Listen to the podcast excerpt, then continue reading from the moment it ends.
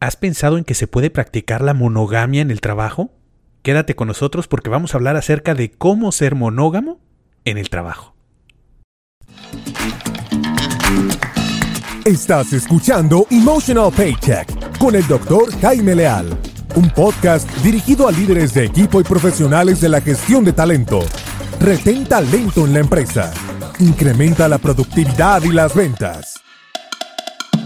Un espacio para incrementar el pago emocional de tus colaboradores. ¿Listo? ¡Comenzamos! Tal vez te hayas preguntado alguna vez por qué es que te enamoras. El tema de hoy sin duda alguna atrapa la atención de más de una persona y es que cuando hablamos de ser monógamo en el trabajo, regularmente pues las personas piensan en, en un affair, ¿verdad? En como se dice cuando tienes pues eh, una infidelidad en el trabajo. En México dirían una canita al aire, una persona, un amante, vamos a llamarle así para hacerlo en términos más coloquiales. Sin embargo, de lo que estamos hablando no solamente es de la monogamia per se, que de alguna forma también vamos a tocar en ese tema, pero también vamos a hablar de cómo esto aplica al pago emocional y por qué es que puedes reducir la rotación de personal, lograr que las personas que entran a trabajar a tu empresa se enamoren de tu empresa, para que no eh, pues tengas esas rotaciones de personales que pues rotaciones de personal que, que sabemos aquejan hoy en día a las organizaciones. Vamos a comenzar. Tal vez seguramente te has preguntado el por qué te enamoras. ¿Por qué es? ¿Cómo funciona? ¿Cómo funciona el amor?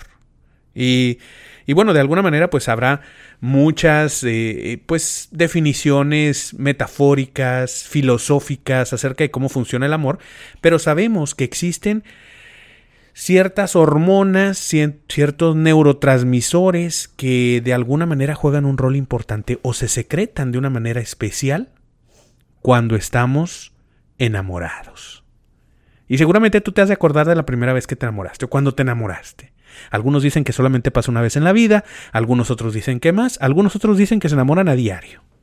Pero cualesquiera que sea el caso, tal vez te ha preguntado por qué y cómo funciona. Porque es que súbitamente te enfocas, tu interés se enfoca solamente en una persona.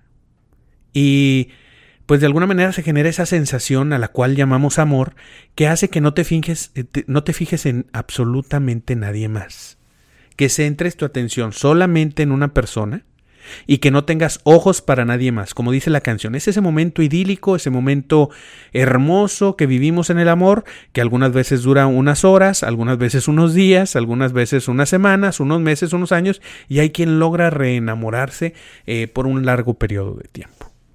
Pues bien, de alguna manera, eh, esto se genera por la oxitocina que es uno de los cuatro fantásticos de los cuales hemos estado hablando, que son los cuatro fantásticos del pago emocional en el cerebro. Este es el tercero que mencionamos, ya hablamos de la eh, dopamina, eh, ya hablamos de las endorfinas. Bueno, hoy toca el turno a la oxitocina y cómo funciona. Si de alguna manera dices, pues bueno, no he escuchado eh, los otros podcasts, pues bueno, puedes poner especial atención, puedes ir y seguirnos en SoundCloud, en Spotify y pues bueno, revisar un poco más acerca de cómo funcionan estos cuatro fantásticos de la felicidad o del pago emocional. Pues bien, eh, la oxitocina es un neuropéptido que se genera en el nivel del sistema nervioso central, es decir, en el cerebro, específicamente en el hipotálamo, que está al centro del cerebro, y estimula el centro de recompensa del cerebro. Es decir, que al, momento que nosotros digamos en cualquiera de los artículos, cuando decimos que estimula el centro de recompensa del cerebro, de lo que estamos hablando es de que la oxitocina nos eh, recompensa positivamente. ¿Y eso qué tiene que ver? Pues bueno, que cualquier actividad que genere oxitocina es una actividad que vas a volver a querer hacer. Eso es importante. Si estamos hablando de felicidad en el trabajo y hay una actividad que te genere oxitocina, tú vas a querer hacer otra vez esa actividad. Si no encuentras oxitocina en un largo periodo de tiempo, seguramente te va a dejar de cobrar interés esa actividad. Es por eso que es importante para la retención de personal la segregación de oxitocina. Pero ¿cómo lo puedo hacer? ¿Cómo podemos incentivar dentro de un entorno laboral la oxitocina? Pues bien, mira, primero debemos entender que no solamente está vinculada al amor de pareja, sino también al amor paternal. Hay una gran cantidad de oxitocina que se puede producir en la relación, por ejemplo, padre-hijo. Cuando los papás tienen hijos, esa, ese, ese niño, esa niña que nació, genera o ayuda a generar en ese momento cierta cantidad de oxitocina en el padre que hace que el padre permanezca junto a la familia, que permanezca jugueteando con el niño, con la niña. Incluso también se ha vinculado la ausencia de oxitocina con algunos padecimientos como el autismo. Mismos que de alguna manera, al variar las cantidades de esta hormona, han visto mejora. Es decir, la oxitocina también se utiliza, obviamente por algunos médicos, ah, para el tratamiento del autismo.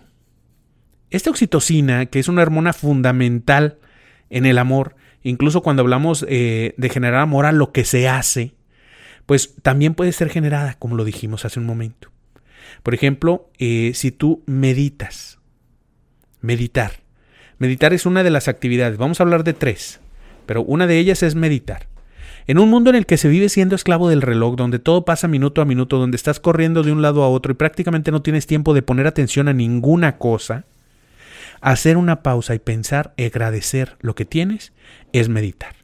Esa meditación que no necesariamente se tiene que dar allá arriba de un cerro, este, en una montaña, vestido de monje, adentro de un templo. No, no, no. Meditar es una actividad que podemos hacer incluso cuando estamos en el tráfico. El simplemente hecho de ocupar nuestra mente y decirle, aquí estamos, esto es lo que estoy haciendo, estoy presente, me siento bien, eh, doy gracias por lo que tengo, es meditar de alguna forma. Y meditar genera oxitocina. ¿Por qué? Porque obviamente tú no puedes ser agradecido y buscar reforzar una actividad en la cual ni siquiera has puesto atención. Meditar nos permite poner atención en esa actividad. Número uno.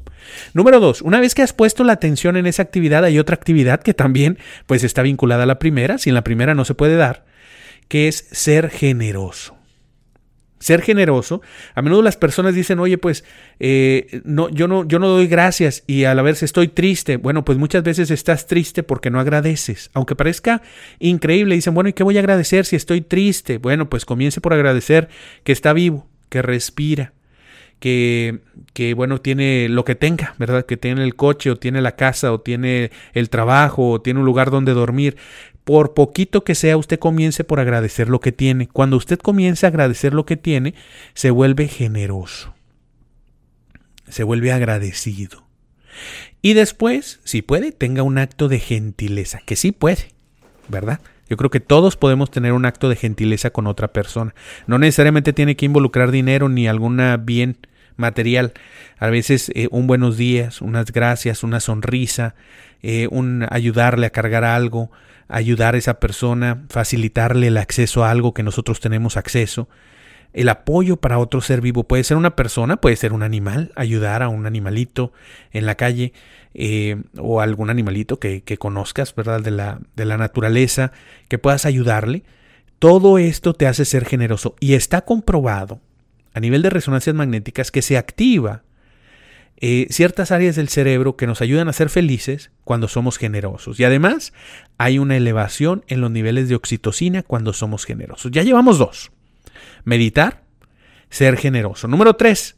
Esta a lo mejor, eh, si tú estás en el área de recursos humanos, vas a decir, ah, ah, ah, ah, no tan rápido con esa, hay que tener cuidado. Es cierto. Pero hay una que es muy poderosa cuando tratamos de elevar los niveles de oxitocina.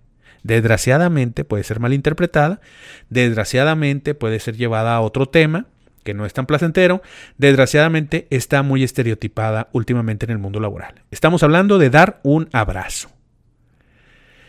Sin duda alguna, como lo comenté, es algo delicado, ¿verdad? Debe ser abordado de acuerdo a los reglamentos de los departamentos de recursos humanos en la empresa, en la organización. Sin embargo, pues el contacto físico es importante el estar en contacto físico con otra persona, nada mejor que un abrazo. El abrazar está comprobado, eleva, eleva los niveles de oxitocina en nuestro cerebro.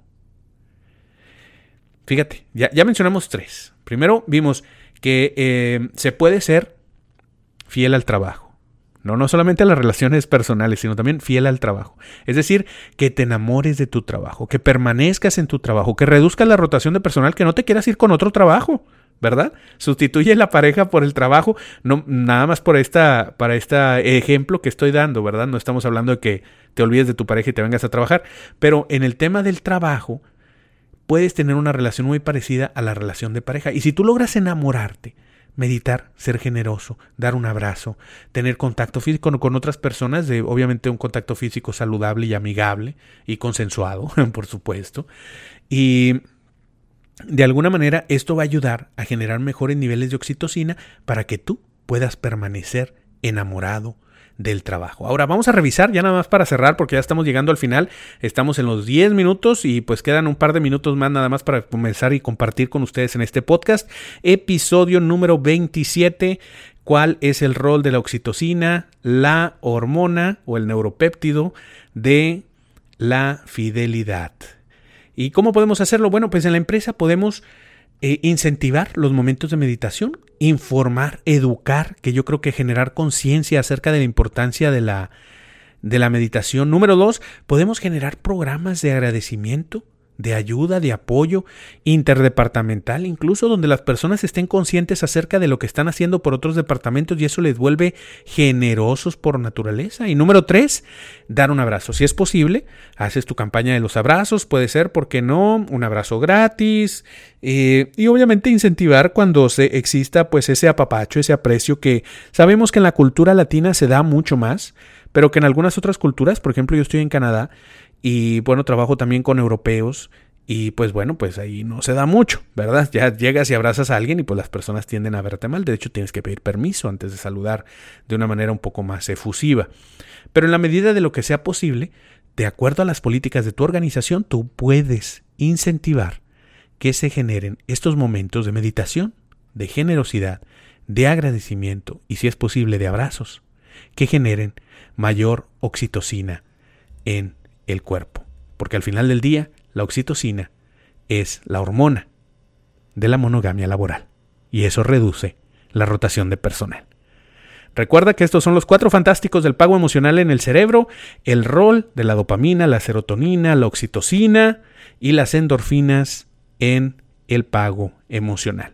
Si quieres saber más acerca de cómo generar, cómo generar un pago emocional de alta calidad, para tus colaboradores, si quieres incluso medir tu propio pago emocional, cuál es el nivel tuyo y de, tus colaboradores, también tenemos un assessment, el assessment Tarrix, que ya está disponible para que tú puedas eh, medir el pago emocional o el salario emocional de tus colaboradores. Está a un precio muy accesible. Puedes investigar más en www.emotionalpaycheck.com. Yo soy tu amigo Jaime Leal y te recuerdo que siempre puedes dar un aumento sin afectar el presupuesto. Un aumento en el salario el salario emocional. Nos vemos en el próximo episodio. Gracias por acompañarnos en un episodio más de Emotional Paycheck, una producción del Instituto Canadiense de Pago Emocional.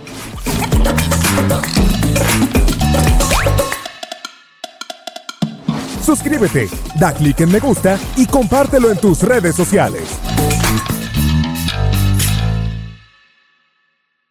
Emotional Paycheck Institute of Canada.